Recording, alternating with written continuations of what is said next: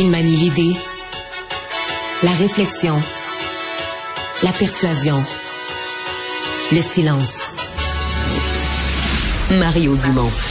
Informé, cultivé, rigoureux. Il n'est jamais à court d'arguments. Mario Dumont. Pour savoir et comprendre. Bonjour tout le monde, bienvenue à Cube Radio. Lendemain d'élections partielles, ben les choses bougent, certains célèbrent, d'autres se questionnent. Et ben croyez-le ou non, François Legault a relancé l'idée du troisième lien. On va rejoindre tout de suite l'équipe de 100% Nouvelles. C'est le moment d'aller retrouver notre collègue Mario Dumont. Bon après-midi, Mario. Bonjour. Alors, au lendemain de la défaite cinglante de la CAQ dans Jean Talon, le premier ministre François Legault a fait une déclaration concernant le troisième lien autoroutier à l'effet que rien n'était exclu et qu'il voulait consulter la population via ses députés. Écoutons ensemble la réaction de Manon Massé et Paul Saint-Pierre Plamondon. M. Legault ramène l'idée du troisième lien en disant qu'il veut consulter la population. D'accord. oui, ça me fait rire. Ça me fait rire pourquoi il vient de perdre une élection, il revient avec le troisième lien? On se pose des questions. Je vois vos yeux, vous l'avez pas entendu, je vous l'apprends. Écoutez, je vais prendre connaissance euh, des déclarations du Vous êtes surpris? Je, je vais prendre connaissance, ça me Je veux surprend. vous consulter aussi. Bon. Fait surprise. je vais prendre connaissance de ces déclarations, je vous reviens. Alors, Mario, surtout Paul Saint-Pierre Plamondon, il était totalement incrédule. L'as-tu été toi aussi? Ben euh, oui, oui, étonné certainement. Euh, je comprends, je je veux dire ce que je comprends de ça d'abord. Je comprends qu'on veut passer le message aux gens de la région de Québec que leur message a porté.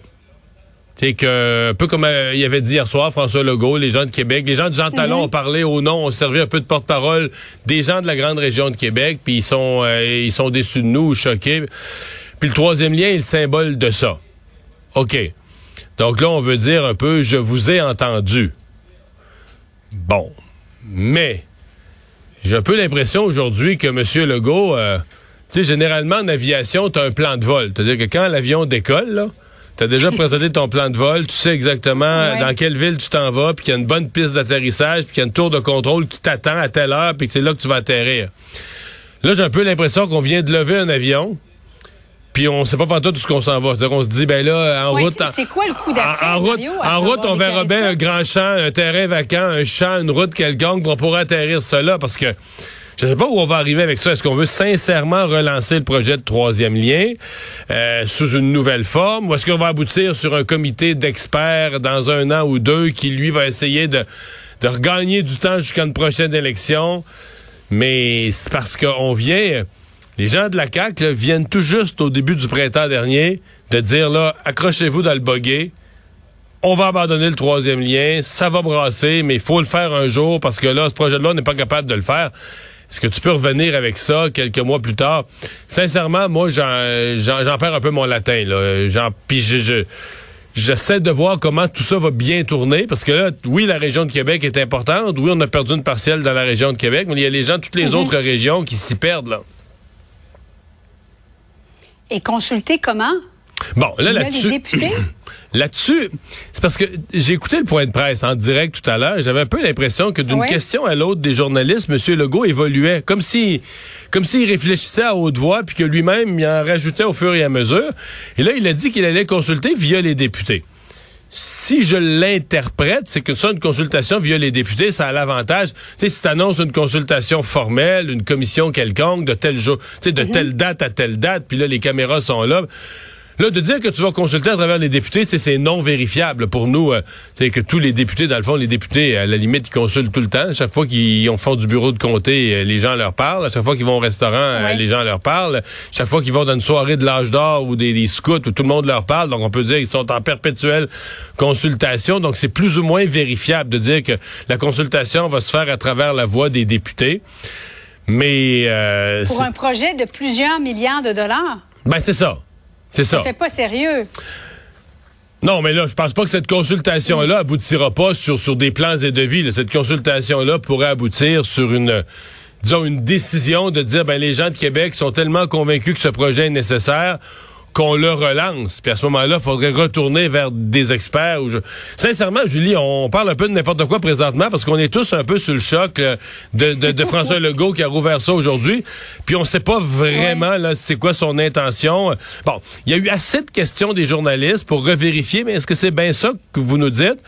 Pour qu'on puisse aujourd'hui affirmer, oui, oui, euh, François Legault a été clair, là, il y a une notion de relancer une consultation, de relancer le projet de troisième lien. Donc ça, c'est tout ce qu'on peut dire avec certitude. Tout le reste, c'est extrêmement marécageux. Là. On sait vraiment pas trop trop quelle est l'intention, quelle est la forme, où est-ce que ça pourrait aboutir. Et sincèrement, je suis pas certain qu'à la CAQ eux-mêmes, ils le sachent. Donc, je peux pas t'en faire d'autres interprétations que on a voulu aujourd'hui passer le message aux gens de la région de Québec, là, on vous entend. On vous a entendu hier soir. Au lieu de dire, bon, notre prochaine, de se dire dans notre tête, notre prochaine promesse, on va la respecter. M. Legault a décidé de ramener euh, la promesse du troisième oui, lien. Attends voir quel sera le deuxième coup. Mais là, prochaine promesse, prochaine promesse, c'est, je veux dire, euh, c'est quoi tu peux promettre aux gens de la région de Québec? Tu vas pas leur promettre un deuxième Colisée, tu leur promettrais bien les Nordiques, euh, c'est, tu contrôles pas ça. C'était ça qui était l'enjeu de l'heure. Prochaine promesse aux Québécois, là. Ouais, ouais, je sais bien. Mais c'est, on sent que c'est un parti qui est pas habitué de perdre, puis qui hier soir a beaucoup perdu ses repères, peut-être aussi compte, tenu de l'ampleur de la dégelée. Bon, justement, venons à cette défaite, ou en tout cas cette victoire éclatante du Parti québécois, 44% Mario, versus 21% alors que le, Parti québécois, on s'en est parlé à cette heure-ci hier, n'avait jamais remporté la circonscription de Jean Talon. Est-ce que tu vois ça comme une super victoire pour le Parti québécois et trois défaites pour les trois autres partis? Euh, quatre, défaites pour les quatre autres partis. Oui, c'est pas mal ça. en fait, il n'y a aucun parti qui peut dire. Je sais qu'on va, on va toujours dire, c'est évident que la défaite est pire pour la CAQ parce que c'est eux qui l'avaient le compté. Tu sais, les trois autres partis, ils l'avaient pas, ils peuvent pas le perdre. Mais il y a aucun des partis autres là euh, que le PQ qui peut dire, ah ben on a, si on a quand même une victoire morale, on, a bien performé, on a amélioré notre score. Il y a, y a vraiment juste un gagnant hier. C'est vraiment juste le Parti québécois qui a tout raflé tous les autres, de différentes façons, là, ont reculé, reculé en pourcentage, reculé dans le rang, euh, euh, déçus par rapport aux attentes. Donc, c'est une mauvaise soirée pour quatre partis et une, bonne pour vraiment une bonne pour le Parti québécois.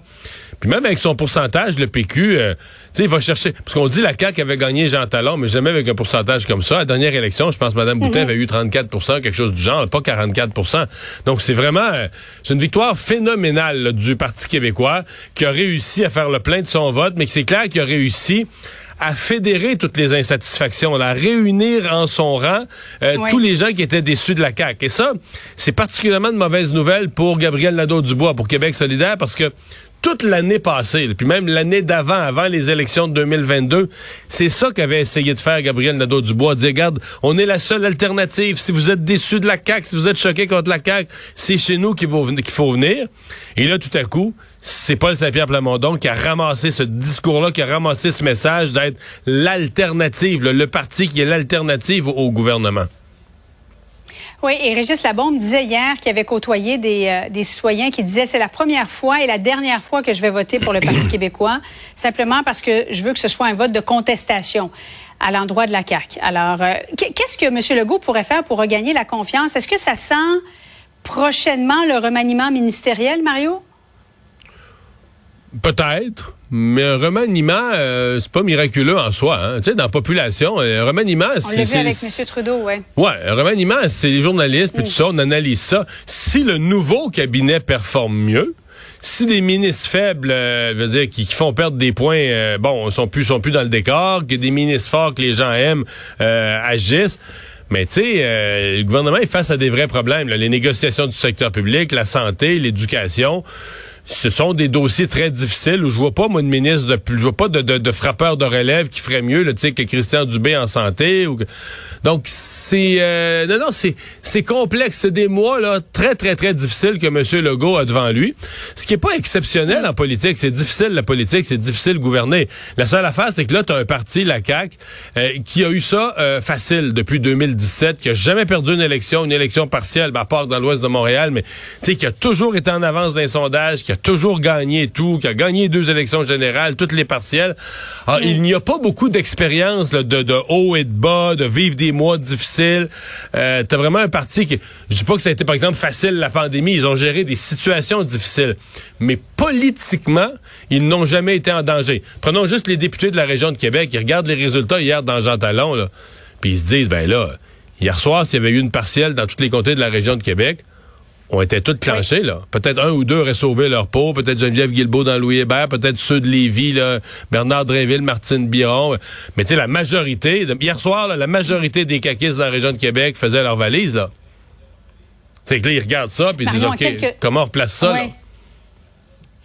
Euh, en quelques secondes, gouverneur général Mary Simon qui a dépensé tout près de 120 000 dollars en nettoyage à sec depuis 2018. Évidemment, ça comprend les vêtements, mais ça peut comprendre aussi des nappes, des rideaux, etc.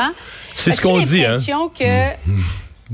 oui, c'est ce c'est ce qu'on dit, Mario. As-tu l'impression qu'après le départ d'une GG, plus ça change, plus c'est pareil finalement?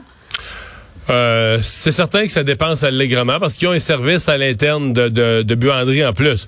Mais ce qu'on, j'ai vu un mémo là, vraiment au bureau de la gouverneure générale présentement, on se défend en disant c'est c'est très très peu des vêtements de la personne qui est la gouverneure générale. C'est des mhm. habits d'apparat, des habits de parade militaires et autres qui servent et beaucoup beaucoup là des nappes, des rideaux, toutes sortes d'affaires qui sont antiques, historiques, qui sont là depuis des décennies et qu'on met jamais dans l'eau, qu'on garde propre via. Alors, il semble que c'est exceptionnel et que cette fois-ci, parce que quand il y avait eu les repas puis les repas dans l'avion, on n'avait pas ce genre de mhm. défense là. C'est comme si on avait l'impression qu'au bureau de la gouverneure générale, là, on avalait le, on avalait la pilule puis on se disait on fera plus attention la prochaine fois. Mais là cette fois-ci, ils sont vraiment à l'attaque sur une défense en disant attention, ce ne sont pas majoritairement et très très peu de ces vêtements là portés au quotidien par la personne. Donc euh, bon, je, mais tu sais, est-ce que ça coûte cher?